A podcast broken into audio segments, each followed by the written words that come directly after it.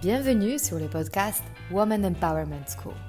Je m'appelle Mariana Seib et je suis fondatrice d'un réseau de femmes entrepreneurs face-to-face et master coach certifié en développement personnel. Je conçus ce podcast en pensant à toutes les femmes qui souhaitent accéder à leur puissance intérieure pour créer du changement dans leur vie et entreprendre les projets les plus audacieux. Ensemble, nous allons apprendre à mieux nous connaître lever nos barrières et accéder à notre intuition féminine pour mener la vie dont nous rêvons profondément. Alors, si tu souhaites développer ton business et créer de l'impact dont tu seras fier, ce podcast est fait pour toi. Et si après avoir écouté cet épisode, tu penses à quelqu'un qui pourra en bénéficier, n'hésite pas à le partager et à laisser un avis 5 étoiles pour augmenter sa visibilité. Alors, prête pour changer ta vie? Allez, on commence. Bonjour à vous toutes. Aujourd'hui, je vous présente Léa Ruellon, la fondatrice de la marque Équilibre CBD, la marque des huiles et des infusions holistiques qui utilisent le bienfait du chanvre et des plantes d'herboristerie. Nous nous sommes rencontrés quand Léa était directrice artistique de la marque Maison Standard, multi-talentueuse, digital native, vibrante, qui m'a tout de suite capté par son énergie débordante et sa vision affirmée des choses. Passionnée par la plante de chanvre depuis des années, elle a décidé de fonder Équilibre il y a deux ans. Elle a su trouver une méthode pour soulager ses propres troubles gynécologiques et souhaite désormais démocratiser cette méthode auprès de plus grand nombre de femmes. Elle crée ses propres produits et exprime librement sa vision du mot bien-être. Bonjour Léa. Salut, ça va? Écoute, ça fait longtemps, on s'est un peu perdu de vue. Oui. Mais je t'ai pas oublié. Non, moi non plus. Mais ça, c'est pas de notre faute, hein. c'est la faute euh, à plein d'événements qui se sont passés récemment. Exactement.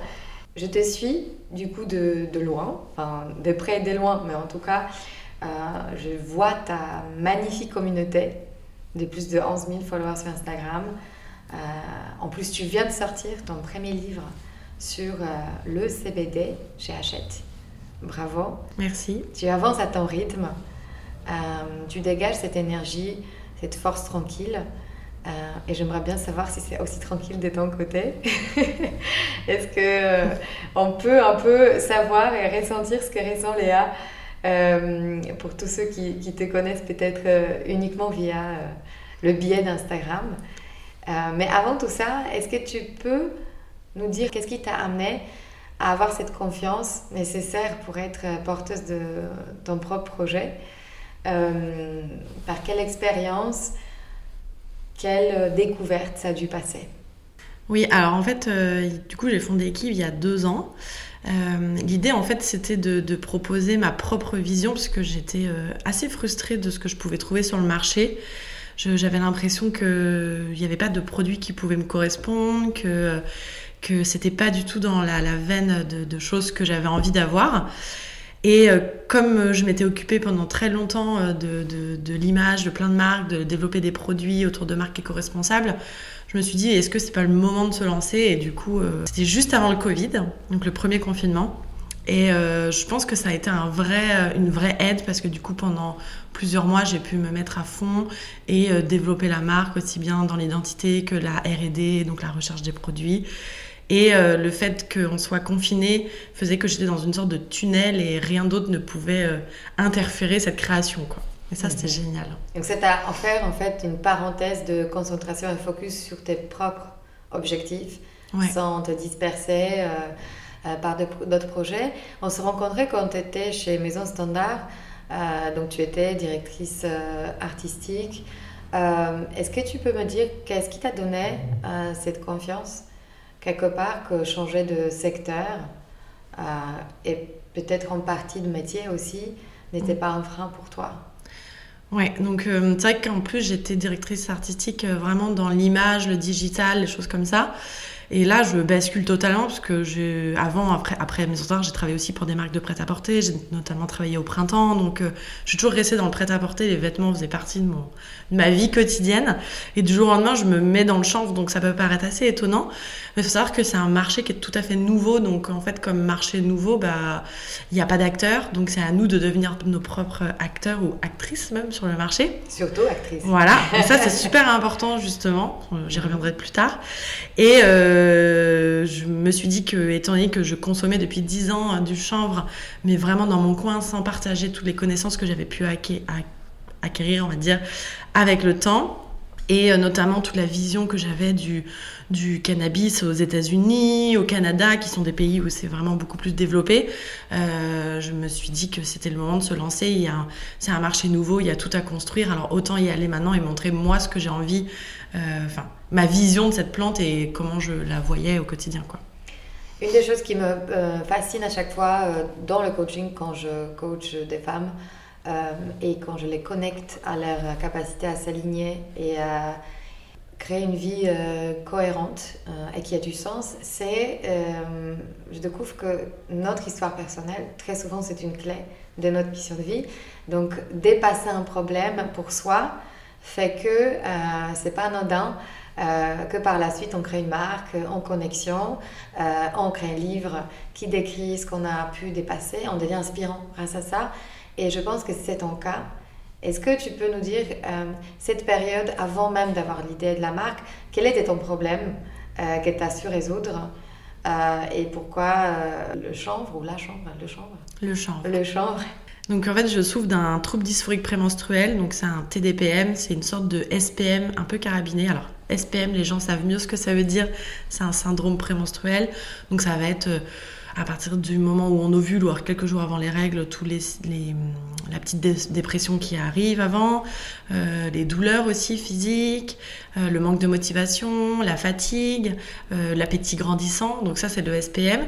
Et le TDPM, c'est ça, mais fois 1000. Donc en fait, on va être plutôt sur des troubles dépressifs, voire des idées un peu suicidaires. Euh, on va aller sur des troubles physiques assez importants aussi, donc avec euh, beaucoup de rétention d'eau, des douleurs euh, physiques assez importantes. Mais le pire, en fait, dans, le TDPM, c'est vraiment les troubles psychologiques avec... en fait, on ne produit presque plus de sérotonine à partir du moment où on ovule, ce qui fait qu'en fait on n'a plus d'hormone du bonheur. Donc en fait vu que c'est cette hormone qui est indispensable à la vie, c'est un peu comme si tous les jours tu étais en lendemain de fête où tu avais pris euh, des gros médicaments euh, qui te font, euh, enfin des drogues on va dire, et qui du coup fait que le lendemain tu es très mal. Bah nous on était, enfin les filles qui sont atteintes de TDPM sont comme ça 15 jours tous les chaque mois quoi. Donc ce qui est énorme. Cyclique en fait, ça revient tu anticipes déjà presque la vague et tu te dis Exactement. Merde, ça arrive. Ça arrive dans deux jours, J-1, c'est bon, on est prêt. Et en fait, euh, à l'époque, euh, donc j'ai j'ai eu ça assez jeune, donc vers 16-17 ans. Et euh, j'étais donc sous Xanax, sous antidouleur, des choses comme ça. Et c'est vraiment des médicaments qui me freinaient dans ma vie au quotidien, parce que moi j'ai fait les beaux-arts. Et du coup, quand tu es créative, euh, un peu comme moi, et que tu as un peu la tête qui part tout le temps ailleurs avec plein d'idées et tout, bah, le fait de prendre des médicaments comme ça, c'est bien parce que du coup, ça régule, t'es plus. Euh, plus triste ou t'es plus euh, dans des crises d'hystérie parce que tu as aussi ça avec le TDPM, tu fais beaucoup de crises d'hystérie. Mais du coup, tu deviens une sorte d'encéphalogramme plat. Mais ce qui fait que du coup, bah aussi tes émotions, ta créativité, tout devient plat. Et moi, ça me correspondait pas du tout. Donc du coup, euh, j'avais pas envie de prendre ça toute ma vie. Donc je me suis dit, il faut absolument que je trouve une solution pour me soigner au quotidien, quitte à ce que ça prenne du temps et que ça change beaucoup de choses. Mais voilà, comment je fais pour prendre ma vie en main et pas rester toute ma vie à attendre que ça passe et ça passera jamais? Je veux pas attendre la ménopause à 50 ans, tu vois. Mhm, tu passes de subir à choisir. Voilà. Mhm. Et qu'est-ce que tu as choisi alors? Et ben du coup, je me suis tournée vers euh, donc tout ce qui était naturel. Donc, euh, je vais aller voir des naturopathes. J'en ai parlé bien sûr avec mon médecin, ma gynéco. À l'époque, on a testé l'homéopathie. J'ai testé des régimes alimentaires, des plantes. Et un jour, par hasard, euh, je me rappelle, j'étais encore dans mon, dans mon canapé, je cherchais des études scientifiques, puisque j'adore lire des choses comme ça. Et je vois qu'au Canada, une étude scientifique sur euh, le cannabis euh, et sur le mal-être des femmes, notamment lors des menstruations. Je lis l'étude, je me dis, waouh, incroyable, ça a l'air vraiment incroyable les effets, mais par contre je lis la conclusion et dans la conclusion c'était marqué, étant donné que l'étude est faite sur très peu de personnes, il n'y a pas de conclusion qui peuvent être tirées. Je me dis ok bon bah c'est pas grave, je vais, voir si j'en trouve d'autres et puis au fur et à mesure je cherche, j'en trouve d'autres, j'en trouve en Israël, j'en trouve euh, en Allemagne, mais beaucoup au Canada quand même. Et je me dis, waouh, trop bien. Enfin, euh, je vais peut-être commencer à m'intéresser à cette plante qui a l'air vraiment incroyable, qui a l'air de faire des effets fous. Et puis du coup, euh, entre-temps, je, découvre tout ce monde de gens euh, qui sont pour le cannabis, pour le CBD, pour le cannabis thérapeutique. Et je me dis, ouais, mais c'est un monde en fait que je connaissais pas du tout, avec des gens hyper inspirants, des femmes super inspirantes, notamment une femme française qui, outre-Atlantique, est devenue assez connue aussi. S'appelle comment? Mishka, mhm. qui parle beaucoup de cannabis médical, qui a écrit d'ailleurs des livres, qui a même fondé sa propre maison d'édition, parce que personne ne voulait parler de, de ça. Donc à l'époque, du coup, elle a créé sa, sa maison d'édition qui s'appelle Mama Édition. et puis je découvre qu'au Canada, par exemple, notamment à Québec, énormément d'études scientifiques sur ça, sur les bienfaits du cannabis au quotidien. Et du coup, je me dis bon bah je vais je vais tester euh, il faut que je fasse des tests. Donc euh, tu commences au début par acheter des produits aux États-Unis des, huiles de CBD des choses comme ça. Et puis euh, c'était un vrai coup et il y avait des vrais problèmes de douane. Donc je me suis dit bon je vais peut-être commencer à faire pousser du champ à faire mes propres huiles. Donc ça c'est quelque chose que j'ai fait pendant longtemps. Attends toi parisienne où est-ce que tu veux pousser tes plantes? Bah alors le chanvre ça le chanvre ça sent pas c'est pas comme du cannabis donc le chanvre CBD, c'est un chanvre qui n'a pas de THC, enfin très peu, et qui du coup fait que tu peux le faire pousser, il sent pas, et euh, bon, il, ça prend beaucoup de place parce que ça fait à peu près 1m50 de haut, mais euh, ça pousse l'été, tu mets sur un coin de ton balcon, ça pousse bien et c'est cool quoi. Mm-hmm. Et, euh, et, voilà. Et après, sinon, tu peux faire aussi pousser. Moi, je faisais pousser un peu chez mes parents aussi en Bretagne. après, il faut savoir qu'un pied, ça donne beaucoup. Et quand tu es toute seule, t'as pas besoin de beaucoup. Donc, franchement, 2-3 pieds à l'année, c'était largement suffisant, tu vois. Et l'extraction, ça fait comment Eh ben l'extraction, là par contre, c'était vraiment long parce qu'en fait, je faisais chez moi. Donc, euh, tu passes au début au, four pendant euh, un petit temps à une température basse les plantes pour activer les, le CBD. Et ensuite, après, je mettais dans de l'huile à 60 degrés pendant 5 à 6 heures. Moi, je te raconte pas l'odeur à la maison, ça sentait vraiment pour le coup le chanvre, donc le cannabis. Et à une époque où le CBD était illégal, c'était quand même assez compliqué. Mhm. Mais j'ai jamais eu de problème. Mhm. Donc voilà. Et ça, c'est vrai que ça m'aidait beaucoup. Mais je l'ai fait pas très très longtemps, je l'ai fait quelques années, 3-4 euh, ans grand max. Et on s'arrête là, juste une seconde. Et donc les effets, tu les vois vraiment sur toi? Ouais. Donc quoi concrètement? Donc les effets, tu les vois assez vite parce que... Euh, en fait, tu te rends compte que le CBD va venir vraiment t'aider à ce niveau-là euh, à produire de la sérotonine. Et du coup, tu sens que quand tu commences à être en bad et que ça ne va pas et que ça commence à descendre, tu sens la chute, tu sais, elle arrive. Là, tu dis, ok, je vais prendre, je vais en prendre. Euh, tu peux aussi bien, euh, moi, ça m'arrivait de le vaporiser ou de le prendre sous forme d'huile. Et je sentais tout de suite, hop, remonter un peu la pente. Et du coup, j'en prenais autant que j'en avais besoin tout en continuant quand même à me faire suivre par mon médecin et à prendre des médicaments si j'avais besoin. Mhm. Et donc, il n'y avait pas cet effet euh, shooté de, enfin, tu vois, que je ne peux pas continuer à être active, euh, tu peux aller au travail, tu peux, enfin, en fait, tu suis ta vie comme, euh, avant.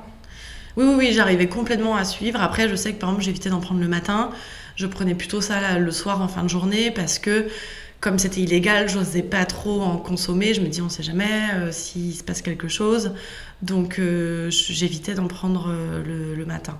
Et maintenant, du coup, qu'est-ce qui s'est passé en France? Pourquoi c'est devenu légal, ce marché s'est ouvert au grand public? Bah déjà, il y a la Suisse, il y a 7 ans, qui a ouvert euh, son marché et qui, du coup, a commencé à produire. Donc, moi, j'ai acheté beaucoup en Suisse pendant un moment.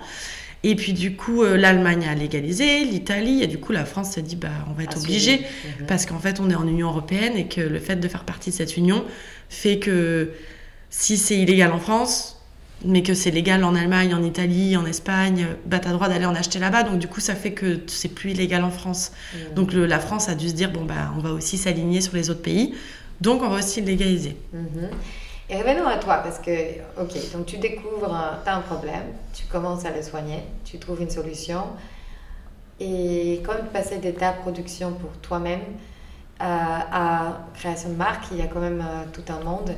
Qu'est-ce qui se passe en toi? Du coup, euh, quelles sont peut-être les plus grandes peurs quant à l'idée de effectivement créer ta propre marque, te rendre visible parler pour toi-même, enfin, et pas être main droite, accompagnatrice, enfin, consultante. Ouais, ça change beaucoup. déjà, donc, comme il y a beaucoup de questions dans ta question, oui, je vais commencer par la première.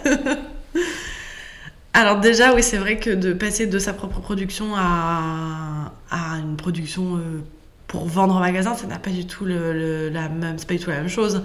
Euh, déjà, il a fallu trouver un laboratoire. Euh, donc, comment on fait pour trouver un laboratoire français alors que c'est un produit qui est pas du tout encore connu et qui et on est au tout début du marché Bah, ça a été un, un peu compliqué, mais en fait j'ai commencé à fouiller. Il y a des gens que je connaissais en France, euh, comme euh, les chambriers de l'Atlantique. Euh, du coup, tu, les, tu leur téléphones, tu dis je cherche un labo, qu'est-ce que vous savez, nanana. Enfin, t'actives les gens que tu connais. ouais. voilà, mhm. c'est le plus important, je trouve. Et ça, en France, du coup?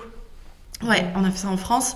Et après, l'été, juste après donc le premier confinement, bah, j'ai pris un van et je suis allée voir des chambriers, des labos. Je voulais absolument rencontrer des gens en vrai parce qu'on avait fait tout en visio au début et je savais pas encore avec qui j'allais travailler vraiment, donc je voulais être sûre que pour la vraie production, je rencontre les gens et tout. Donc on, avait fait nos premiers tests et tout, et donc on allait les voir et c'était génial, on a discuté, on a fait euh, nos propres huiles au début ensemble. Enfin c'était vraiment trop bien, ça j'ai adoré. Et ça c'est vraiment quelque chose que je recommande à tout le monde de pas forcément faire que du téléphone, mais de pas hésiter à, à aller voir, c'est toujours enrichissant et ça permet de de mieux comprendre déjà comment sont produits ton, comment va être produit ton produit.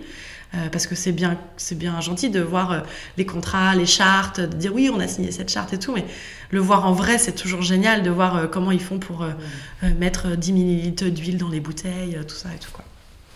je crois que le plus gros problème, c'est l'argent. Toujours, on en revient toujours au même sujet préféré.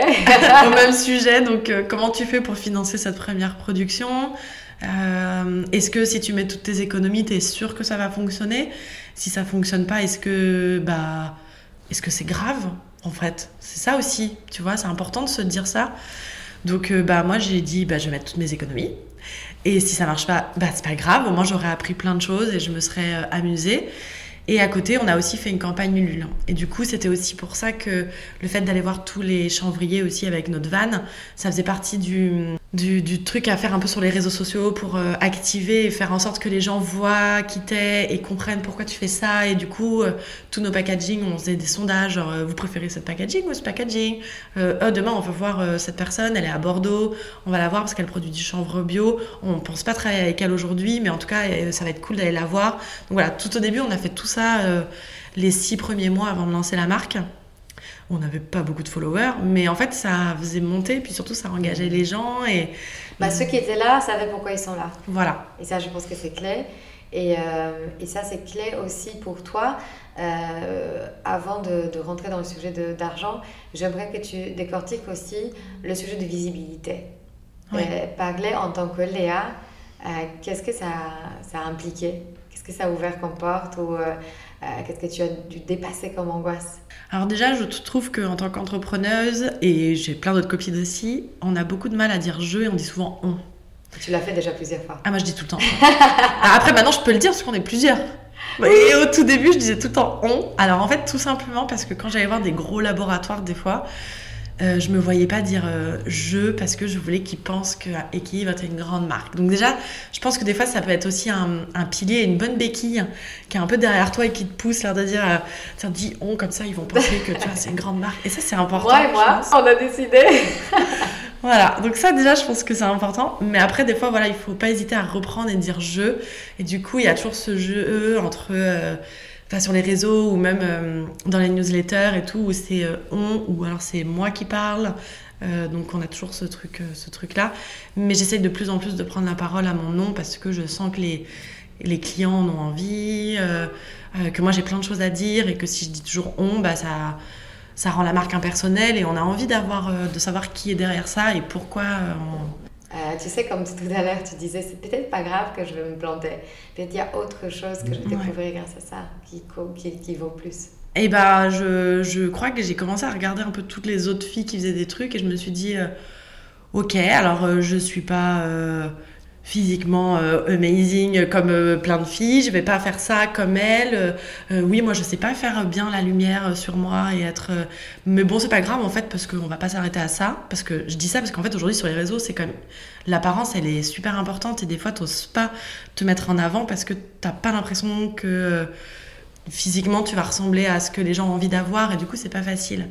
Et puis il y a aussi tout ce truc de est-ce que je suis vraiment légitime de parler de ça? Est-ce que et du coup je me suis dit bah oui t'es légitime parce qu'en fait bah regarde t'as vécu tout ça, t'as lu tout ça, regarde ta bibliothèque, 90% des livres dans ta bibliothèque c'est que sur le cannabis ou le CBD.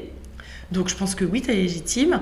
Et euh, du coup le fait de commencer à le faire un petit peu, j'avais tellement de retours positifs que je me suis dit ah en fait ça aide énormément de femmes. Donc euh, bah oui je vais le faire de plus en plus, je vais les aider euh, parce que j'ai beaucoup de retours positifs de femmes quand même, à 95% on va dire. Et du coup, je me suis dit, bah allez, let's go, il faut le faire. En fait, je pense que c'est important aussi de dire techniquement, c'est peut-être de changer de focus de toi et ton drame intérieur à elle, qu'est-ce que tu peux apporter à cette communauté et qu'est-ce que tu peux changer pour elle? Et tout d'un coup, c'est plus toi toute seule avec ton iPhone, d'accord? C'est ça. Voilà, c'est comment tu passes de, de je parle au nom d'une cause presque euh, qui est du coup le bien-être euh, avant les menstruations ou euh, le, le, fait de baisser le stress ou de calmer l'anxiété, qui est quand même un mot qui aujourd'hui fait partie, touche beaucoup de, de gens. Et comment j'utilise ça pour parler et du coup faire résonner ça à travers moi en fait. du coup, je deviens presque un support de parole et c'est pas moi que les gens vont juger, mais c'est plutôt là, ce que j'ai envie de dire et d'exprimer.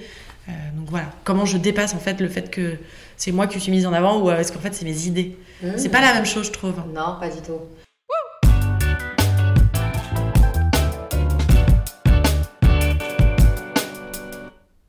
Ensemble avec Léa, la créatrice de la marque Équilibre, nous avons décidé de vous faire une surprise et un cadeau pour toutes celles parmi vous qui ont envie d'essayer les produits à la base de CBD. Vous pouvez faire les ravages sur les sites d'équilibre en utilisant ces codes promo Empower15, E en majuscule, M-P-O-W-E-R en minuscule, 15 en chiffres, et vous allez pouvoir profiter de 15% de réduction valable sur tous les sites. Profitez les filles et faites en bon usage.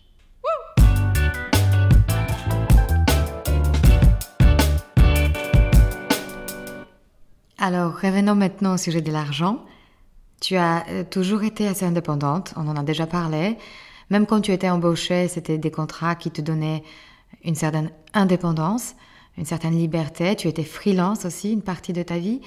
Donc l'argent rentrait grâce à ton travail, des échanges en one-to-one, tes talents d'accompagnement. Maintenant, tu as switché et tu dois d'abord investir avant de récupérer cet argent.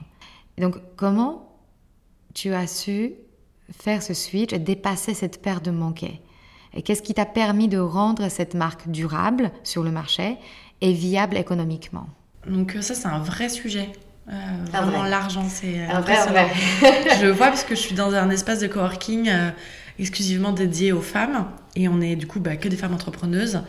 Et on a toutes nos marques. Et en fait Alice qui s'occupe un peu de, coacher ses filles ou qui est toujours un peu notre béquille, tu vois, si on a des soucis, on peut lui en parler et tout. Euh, elle me dit souvent qu'en fait, le vrai problème de plein de femmes, malheureusement, je sais pas pourquoi, mais c'est qu'elles n'osent pas euh, euh, marger assez sur les produits, ce qui fait qu'en fait, sur le long terme, c'est pas du tout viable parce que si tu veux scaler, bah, il faut avoir de l'argent, il faut que ça rentre, et si ça rentre pas, tu peux pas vivre ta marque ne peut pas grandir en fait. En fait, c'est un coup de pédale dans l'an. C'est-à-dire que tu commences à vendre beaucoup plus de produits et c'est pas pour autant que toi tu peux te payer ou vendre une équipe ou. Euh, voilà. Donc comment tu fais pour faire ça mhm. Et euh, du coup, euh, bah, ne pas avoir peur de gagner de l'argent, c'est hyper important aussi. même si des fois, bah oui, ça fait peur aussi, mais voilà. Et comment tu fais pour faire en sorte que ta marque soit rentable? Parce qu'en fait, on se rend pas compte, mais entre euh, le fait d'être sur le web, déjà, il y a plein de gens qui pensent que quand tu es sur le web, tu pas de frais, alors qu'en fait, tu as énormément de frais parce que le, web, c'est que des abonnements, presque.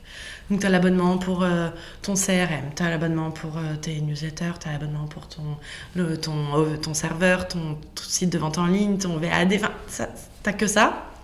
Donc une fois que tu enlèves ça, que tu enlèves tes locaux, ta team, bah en fait, il faut regarder combien il te reste après à la fin. Et en fait, tu te rends compte que quand tu vends un produit, des fois, tu te dis, ah oui, mais si je le vends ce prix-là et que je gagne tant dessus, c'est beaucoup, j'arnaque les gens. Mais en fait, pas du tout. Quand tu enlèves tous les frais qui sont, bah, tu te rends compte qu'en fait, euh, si tu veux vraiment vivre, euh, tu es obligé de faire ça. Et si tu regardes autour de toi, tu regardes les autres marques beaucoup plus grandes, bah oui, elles ont fait aussi euh, ça. En fait, ça fait partie du processus de création en fait et de, de mise sur le marché. Et qu'est-ce qui t'a permis, toi, de marger suffisamment Comment tu as fait ce calcul où tu te dis ça, c'est vraiment juste par rapport à ce que j'ai récent Ouais, euh, bah déjà, je pense que le fait d'avoir fait un gros passage chez Maison Standard où la marge était vraiment un des piliers, on va dire, de, la marque, parce que nous, on avait décidé chez Maison Standard de vendre en ligne et donc de marger moins euh, par rapport à, à, toutes les marques de prêt-à-porter que tu peux trouver sur le marché. Euh, du coup, ça faisait que je savais en fait comment on calcule le coût d'une marge et comment on fait.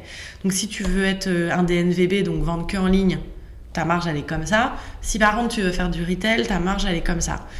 Et nous, on vend beaucoup en ligne, mais on sait que le retail est super important parce que c'est là où euh, l'histoire va passer entre les mains aussi des, des, gens et va pouvoir être incarnée.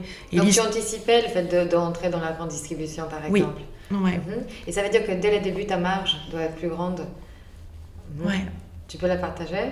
Bah en fait, euh, oui, je peux la partager. C'est comme toutes les marques. Hein. On est en coef 2, donc je ne sais pas si ça parle euh, à tout le monde, mais euh, pour qu'un magasin revende tes produits, ils veulent gagner à peu près 50% du prix de ce produit, mhm. sauf en alimentaire. Donc les infusions, c'est pas pareil, hein. c'est un peu différent.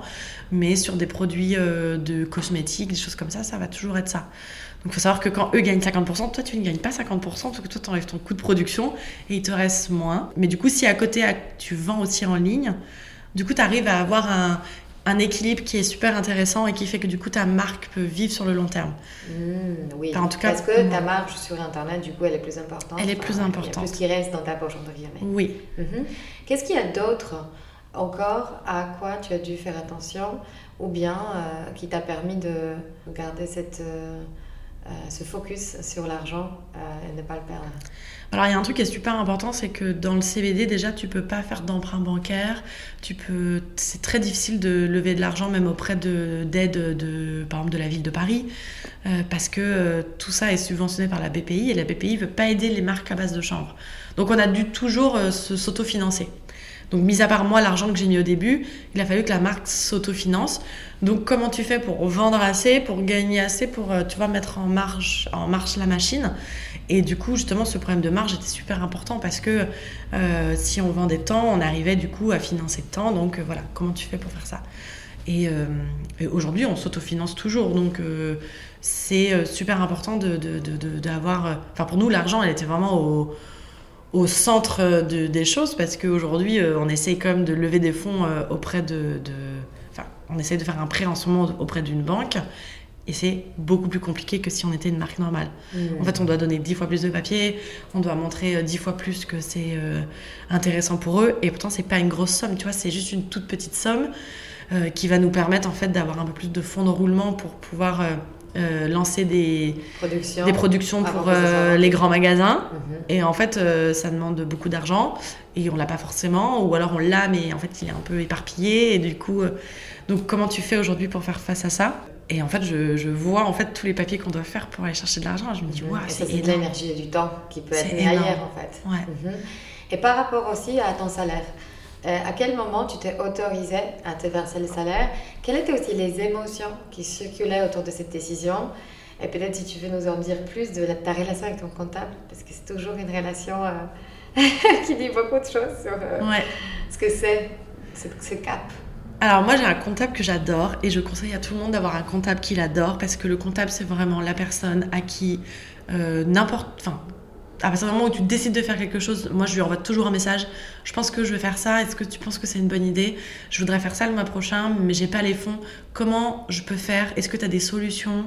Et en fait, mon comptable est toujours là et j'avoue, je, je lui écris pas souvent en vrai, mais euh, on se téléphone peut-être une à deux fois par mois, ce qui est, je pense, beaucoup déjà. Et euh, ils m'aident tout le temps, tout le temps, tout le temps euh, pour faire plein de choses. J'aime bien avoir son avis. Je trouve que c'est important. Et donc, euh, en septembre dernier, enfin quelques mois avant septembre dernier, je lui dis donc voilà en septembre dernier je ne vais plus avoir de chômage parce que jusqu'ici j'avais encore un peu de chômage donc j'avais de la chance je, je vais plus avoir de chômage et moi je peux pas vivre d'amour et d'eau fraîche donc euh, il faut que je gagne tant par mois minimum. Comment je fais Sachant que la marque elle gagne tant par mois, euh, est-ce que c'est je peux ou pas? Et en, fait, gros, tu te débrouilles. Voilà. tu te débrouilles pour que je vive bien. Voilà. Et mon comptable m'a dit bah oui, en fait, on va faire ça, tu as investi tant d'argent, on va analyser et du coup à partir de ça, on va dire bah voilà, tu peux te verser tant par mois et on va mettre ça en place et ça va marcher. Je me suis dit OK, cool. Bon bah trop bien, je le fais. Et en fait, à notre premier bilan, là, cette année, euh, donc après un an et demi, on a fait notre premier bilan. Et j'étais hyper contente parce qu'il m'a dit, bah, tu vois, tu t'es versé ça tous les mois, mais en fait, tu aurais pu aller beaucoup plus. Tu aurais pu te verser jusqu'à cette somme-là. Et euh, du coup, bah, je l'inscris comme une somme euh, que tu t'es versée. Et on va dire que c'est ton premier salaire. Et du coup, bah, ça montre que ton entreprise est viable parce que tu as pu te verser ça. Et du coup, ce qui est trop bien aujourd'hui, c'est que je rentre mon salaire en premier dans les frais de la boîte. C'est-à-dire qu'en fait, je ne vais jamais déroger au versement de mon salaire. Parce que j'estime que le temps que je passe à euh, lancer la marque et à faire tout ce que je fais autour, bah, c'est super important et que bah, si je ne peux pas payer ce mois-ci, je sais pas, une influenceuse pour parler de la marque, bah, c'est pas grave, je le ferai le mois prochain parce que moi, je peux pas vivre sans argent en fait. Et tu penses à quoi tu le dois cette posture? Parce que qu'est-ce qui se passe en fait de, de, de, la cuisine? Tu sais, on va rentrer à l'intérieur dans ton conscient, peut-être même inconscient. Euh, tu es entouré, tu as dit, de femmes qui très souvent passent leur salaire en, dernier. Moi, j'en faisais partie. Euh, je suis sortie de cette euh, mauvaise addiction qui est très inconsciente. Et je vais te dire que moi, ce que je découvre, c'est qu'on a une histoire, nous les femmes, et que très souvent, dans les générations qui nous procédaient, euh, le, le, travail des femmes était gratuit. Euh, c'était des travaux domestiques, c'était la broderie, c'était euh, bah, tout ce qui se passait autour de la maison. C'était un investissement en termes d'énergie énorme et pourtant il n'y avait pas d'argent qui suivait. Et donc, quelque part, on nous a mal habitués que notre effort est gratuit. Ouais. Comment tu t'es libérée de ça par toi-même, peut-être aussi par un contexte familial Qui t'a autorisé quelque part de mettre euh, ton salaire euh, avant tout, tout, tout, tout le reste? Bah alors déjà, euh, je pense que le fait d'avoir un loyer à payer, ça te force à devoir gagner de l'argent. comme je vis seule, j'ai personne sur qui me reposer aussi, donc forcément, si je veux vivre, c'est à moi de gagner de l'argent, sinon c'est pas possible.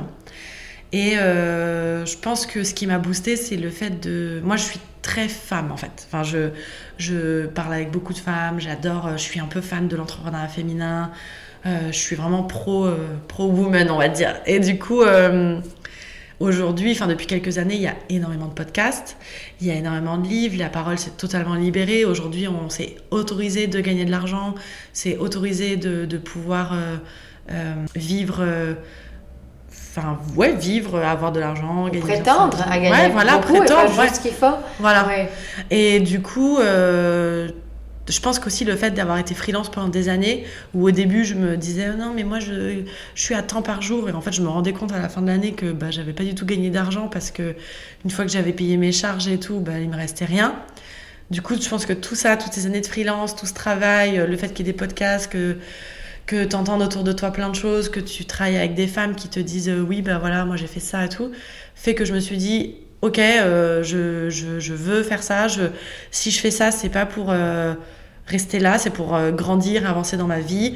J'ai envie de pouvoir faire ça, j'ai envie de, j'ai envie de voyager, j'ai envie de d'aller au restaurant, d'aller au musée, de, de, pouvoir lire des livres, euh, d'avoir une vraie vie en fait, de pouvoir faire si j'ai envie de faire de la céramique, faire de la céramique, euh, enfin tu vois, de... de, Et c'est poussé, je sais pas si tu le vois déjà, mais il y a quand même un, un, pattern derrière, c'est poussé par cette sensation de, du désir, de je veux, euh, c'est pas il faut, mais euh, il y a cette notion de d'imagination de à quoi ta vie va ressembler et tu t'es laissé peut-être visionner plusieurs fois cette vie et donc ça a ouvert en toi cette sensation de bah, si je veux, je peux. Ouais, ouais, ouais. Je pense que c'est vraiment important. Et, euh, et puis ça dépend aussi vraiment, je pense aussi de ton contexte euh, familial, tu vois. C'est vrai que c'est très différent. Si euh, tu es en couple et que, je sais pas, souvent le conjoint va supporter une partie du, du loyer C'est très différent. C'est vrai que le fait d'être seul fait que de toute façon, s'il n'y a personne, bah, le ravin il est à côté et que tu sautes dedans. Donc forcément, tu te, tu, peut-être que tu te bouges un peu plus. Enfin, je sais pas, c'est très différent. On a chacun notre histoire et c'est ça, ça, ça influence et ça, ça nous pousse à faire des choix qui sont très différents. Et par rapport à la génération de tes parents, tu peux dire un peu quel était le contexte euh, socioculturel et comment on traitait, on parlait de l'argent euh, dans ta famille? Bah moi, j'ai une maman qui a été auto-entrepreneuse, donc euh, elle a eu son propre business pendant longtemps. elle a eu plusieurs magasins, donc voilà.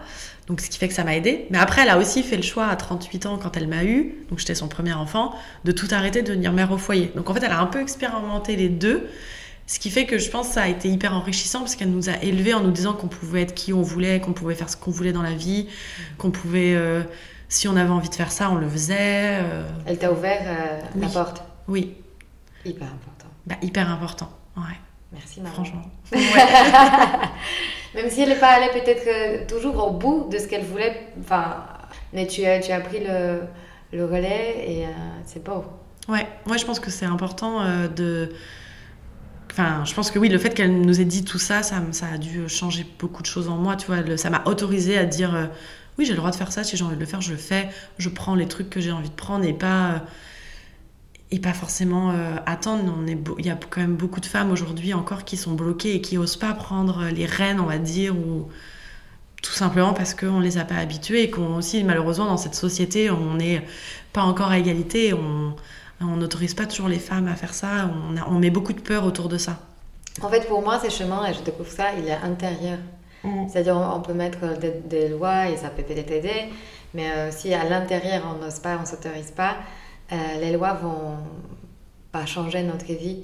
Enfin, vont peut-être nous ouvrir des portes, mais, mais à un moment, c'est à nous de prendre ces décisions. Et, c'est ma question euh, suivante. Enfin, c'est ce moment où tu dis que tu as tes charges, tu n'as euh, pas quelqu'un qui va, euh, voilà, avec qui tu vis, qui peut subir, enfin, ou prendre sur son dos certaines responsabilités.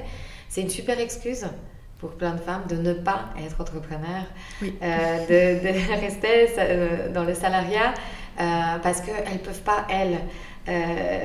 et donc, tu, es, tu ouvres aussi la porte à celles qui utilisent cette excuse.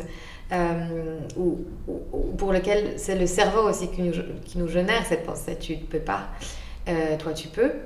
Euh, est-ce que tu peux nous parler aussi d'autres angoisses qui arrivent ou qui sont arrivées à ce moment-là et comment tu les as su dépasser ou calmer ton blablabla de ton cerveau et qui a quand même son rôle toujours nous maintenir dans cette zone de confort là où nous sommes Ouais, bah en fait, ce qui est trop marrant quand t'es entrepreneur, c'est que c'est un peu comme euh, les dessins animés quand t'étais petit. D'un côté, sur ton épaule, il y a l'entrepreneur qui est genre, vas-y, euh, ouais, tu vas tout faire, yes, trop bien. Et de l'autre côté, il y a, non, mais pourquoi tu as fait ça? Pourquoi tu as monté cette marque? Mais qu'est-ce que tu fais? Tu seras où dans deux ans? Mais pourquoi tu as fait ça? Et du coup, il y a toujours ce conflit entre ces deux voix à l'intérieur de toi. Et il y a des jours, euh, la voix qui est un peu badante, on va dire, ou qui te fait peur, elle est très, très, très présente. Et euh, c'est hyper dur de la calmer, je trouve. Et puis il y a d'autres jours, c'est l'autre voix qui prend euh, tout. Et du coup, euh, voilà. Et je dis souvent que quand tu es entrepreneur, tu as un peu les montagnes russes des émotions. Et aussi bien un jour, c'est la folie parce que tu as fait plein de ventes et que tu es trop contente.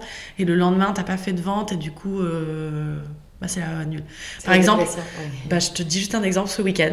Samedi, explosion des ventes sur le site internet. J'étais trop contente. Je me dis, ouais, génial et tout, trop bien. Dimanche, zéro vente. Mmh. Pourquoi? Bah, il y a les élections, il fait trop beau.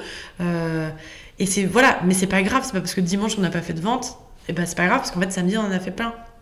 Et qu'aujourd'hui, on est lundi qu'on va en faire. Ben, tu vois, mais par contre, dans ma tête, tout de suite, ça me met un, non, bah voilà, j'ai pas fait ça et tout. Donc, en fait, maintenant, ce que j'essaye de faire, c'est que je peux par exemple passer euh, une à deux semaines des fois sans regarder les chiffres de la marque quand je sais que je veux faire un truc.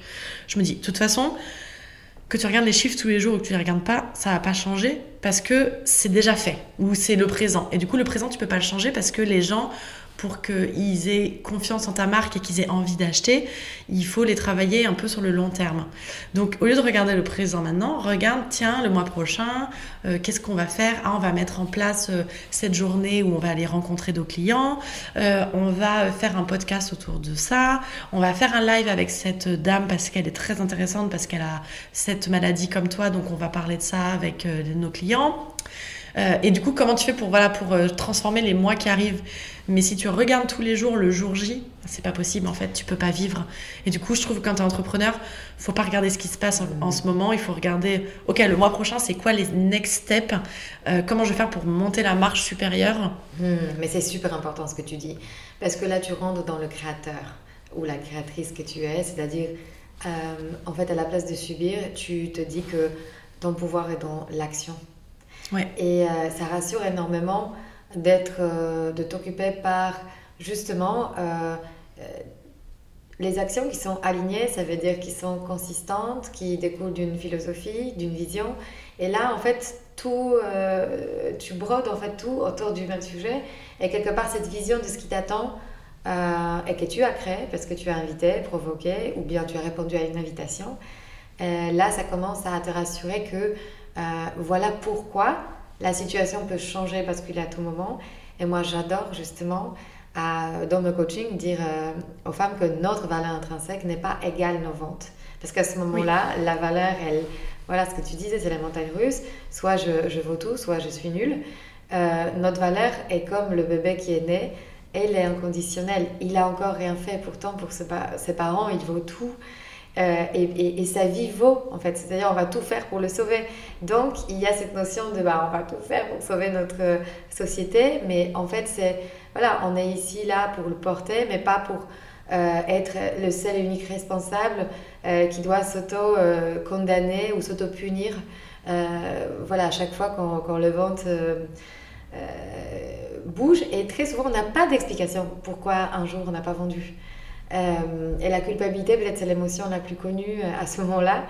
Euh, moi, je, justement, j'accompagne beaucoup ces femmes de découvrir d'autres émotions à ce moment-là, de s'ouvrir et de s'autoriser à faire autre chose et de changer son énergie. C'est-à-dire que quand tu es down, voilà, d'aller faire autre chose, se balader, enfin, juste monter sa vibration. Et je voulais justement te poser cette question autour de la vibration et peut-être des sujets qui sont peut-être plus spirituels. Est-ce que tu as cette euh, sensibilité-là de chercher peut-être parfois des lettres dans euh, l'univers, dans euh, le hasard, les synchronicités? Est-ce que tu as des pratiques comme ça qui font que peut-être tu es plus confiante ou tu as plus de confiance en la vie et du coup en toi? Ouais, bah moi j'adore justement me faire des moments où je suis complètement ailleurs et je ne vais pas du tout penser au travail. Donc, bah, par exemple, euh, j'adore. Euh, enfin, il y a plein de plantes que j'adore consommer qui me permettent justement, je trouve, d'aller dans des états méditatifs beaucoup plus intéressants, euh, qui permettent en fait de débloquer certaines choses et d'aller de l'avant. Les fleurs de, de Bach, par exemple? Non, mais je suis plutôt. En fait, je suis un peu fan d'herboristerie et du coup, il y a plein de fleurs un peu folles, mais ne serait-ce que le CBD, déjà, je trouve que ça permet, à, quand on prend, de pouvoir calmer le stress, l'anxiété et d'ouvrir d'autres portes. Donc, si par exemple tu veux faire de la méditation, bah, c'est hyper important. Mais par exemple, euh, on vend aussi des produits sur notre site qui sont avec du lotus bleu et qui est aussi une plante qui est beaucoup utilisée en Asie pour justement euh, éveiller la conscience, faire des rêves éveillés, qui fait qu'en fait quand tu le consommes, tu vas venir ouvrir d'autres petites portes dans ton cerveau qui sont super intéressantes. Et en fait, moi je trouve que grâce à ça, euh, j'ai l'impression que je, me permets de voyager dans mon cerveau et du coup, tout en étant normal, attention, on pas, oui. et que je suis consciente et tout. Hein. Mais du coup, soit euh, je fais de la méditation en faisant ça, soit je vais euh, par exemple euh, faire une sieste et, en fait je vais faire des rêves pendant ces moments-là ou pendant ma méditation et j'ai l'impression que ça m'ouvre après beaucoup de portes, je me réveille avec une énergie folle et plein de nouvelles idées. Et à côté aussi, bah oui, j'adore de temps en temps dire bah non, là aujourd'hui j'ai pas envie de travailler, de toute façon ça va servir à rien parce qu'aujourd'hui j'ai pas la motivation, je sais pas pourquoi. Donc qu'est-ce que j'aime faire? Si j'adore faire du graphisme, bah, je vais me dire, bah, tiens, aujourd'hui, je vais faire que du graphisme, je vais faire des jolis posts Insta, je vais faire des trucs, et ça va me, calmer. Et euh, demain, bah, je ferai euh, ma compta, par exemple. Tu vois, il y a des jours quand je sais que j'ai pas la force, je le fais pas. T'acceptes Ouais, j'accepte. C'est un truc que mhm. je me suis que je fais maintenant parce que sinon je peux traîner et je me dis "Ouais, mais regarde, t'as travaillé toute la journée. Oui, mais en fait, t'as pas fait grand-chose parce que c'était nul, t'avais pas envie de le faire. Oui, mais bon, quand même, tu l'as fait. Bah oui, mais en fait, ça servait à rien cette journée. T'aurais mieux fait d'aller au sport, d'aller euh, mhm. boire un café avec une copine, tu, tu serais sorti beaucoup plus enrichi et le lendemain, t'aurais été en forme et prête à affronter. Complètement. ça, c'est important. pour moi, c'était un nouveau ça, ça c'était une nouveauté dans, dans ma manière d'être avec moi-même c'était de me prendre pour une adulte et pas pour un enfant à qui il faut dire ce qu'il faut faire. Et de se dire, bah, si aujourd'hui tu le sens pas, bah, ne le fais pas, fais autre chose. Et c'est tellement libérateur. Et on a tellement de freins ouais. pour le faire. Euh, est-ce que tu peux nous dire aussi, avant qu'on se quitte, pour toutes ces femmes euh, qui rêvent d'être euh, dans cette vie que tu décris, à l'écoute de soi, en ayant un projet qui a beaucoup de sens pour toi personnellement, qui cartonne, tu es entrée chez Monoprix, bravo, ça se développe, tu t'es payé déjà, enfin beaucoup beaucoup d'éléments déjà qui sont acquis. Qu'est-ce que tu leur donnerais comme conseil euh, Peut-être une phrase, une pensée, une, image euh, Qu'est-ce qui permet de rentrer dans cette vie, en contact avec cette vie? Bah, Je pense que le truc le plus important, c'est de s'écouter. Et aujourd'hui, on parle beaucoup de l'entrepreneuriat comme étant euh, le Graal. Et je voudrais juste remettre un petit... temporiser un peu le truc parce qu'en vrai, c'est vraiment énormément de travail et de et de chamboulement, même euh, au niveau de, mental et tout. C'est vraiment un vrai truc. Et on n'est pas tout obligé de devenir entrepreneuse. Euh, on n'est pas tout obligé de monter sa boîte, de faire ceci. On peut aussi très bien euh, trouver son bonheur en étant salarié. Enfin, faut pas non plus jeter la pierre à tout ça. Hein. Moi, je trouve que c'est important. Et si vraiment on se sent pas bien ou on a envie de changer mais on sait pas trop et tout, je pense que rencontrer des gens, discuter avec euh, des filles, euh, des femmes entrepreneuses, des femmes salariées, des femmes. Enfin, voilà, rencontrer des gens, leur demander ce qu'elles font, c'est quoi leur but et tout, je pense que c'est hyper important et enrichissant et c'est comme ça qu'on va réussir à créer son propre. Euh, enfin, sa propre route. Et du coup, ne pas hésiter à se. à, aller même vers des cercles de femmes moi, je fais partie de plein de cercles, des femmes entrepreneuses, des femmes euh, créatrices de produits, euh, des femmes qui sont dans l'univers du cannabis. voilà, il y a plein de femmes différentes. Et je trouve que tous ces groupes, ils m'apportent plein, plein, plein, plein de choses.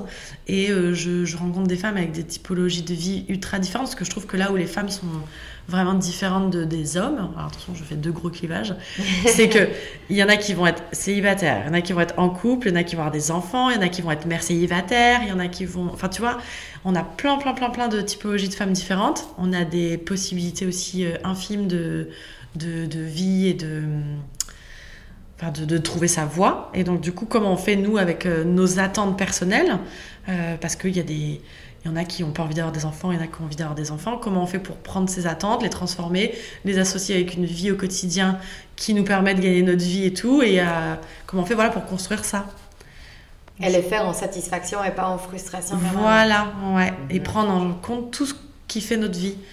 Parce que, euh, parce que oui, si on a euh, quatre enfants, c'est sûr qu'on va peut-être pas monter une boîte qui nous fait faire le tour du monde tout le temps.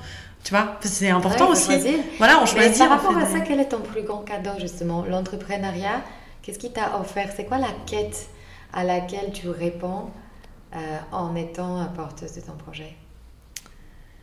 Euh, C'est-à-dire, du coup mhm.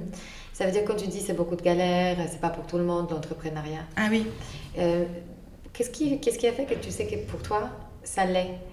Et donc ça veut dire qu'il y a un avantage que l'entrepreneuriat t'offre et qui compte pour toi personnellement. Donc, à quelle, quelle envie, quelle expérience de vie ça répond pour toi personnellement? Je pense que l'entrepreneuriat pour moi, alors tu vois, je disais tout à l'heure que c'est beaucoup de galères et que c'est dur. Il y a encore des jours où je me dis pourquoi j'ai fait ça? Mm. Mais en fait, au, fond de moi, c'est pas l'entrepreneuriat qui me plaît en soi, parce que je trouve qu'il y a beaucoup de galères et c'est vraiment. Il y a des jours, c'est vraiment difficile. Mais en fait, ce qui me passionne, c'est de parler euh, du CBD, de montrer ma vision. Tu vois, avec Hachette, euh, j'ai fait un livre où euh, bah, je me suis occupée de toute la DA, j'ai raconté tout ce que j'avais envie de dire autour de cette plante et tout. Et c'est ça, en fait, qui me motive. C'est tout ça. Et du coup, l'entrepreneuriat est une façon pour moi de pouvoir utiliser cette voix pour parler de ce que j'ai envie. C'est un moyen pour toi voilà. de rayonner, voilà. de transmettre, oui. d'apprendre, de t'entourer. Oui. Et peut-être de créer des relations voilà. plus profondes. Voilà. Alors qu'en soi, l'entrepreneuriat, euh, c'est pas quelque chose. Je me suis pas dit yes, c'est trop mon rêve euh, de, de, parler de, de, ça, de devenir une DNVB, de faire tout ça. ça. Non, c'était pas un but. Je me suis pas dit j'ai envie de monter ma boîte. En fait, j'ai eu envie de parler de ça, de comment j'allais faire pour parler de cette plante. Ah bah, le mieux, c'était de créer ma marque et de montrer ma vision parce que j'avais une grosse frustration. Et du coup, comment je fais pour payer cette frustration? Je fais ça. Mhm. Donc tu t'exprimes. Voilà. Et du coup, l'entrepreneuriat était un moyen. Mhm. Hyper intéressant.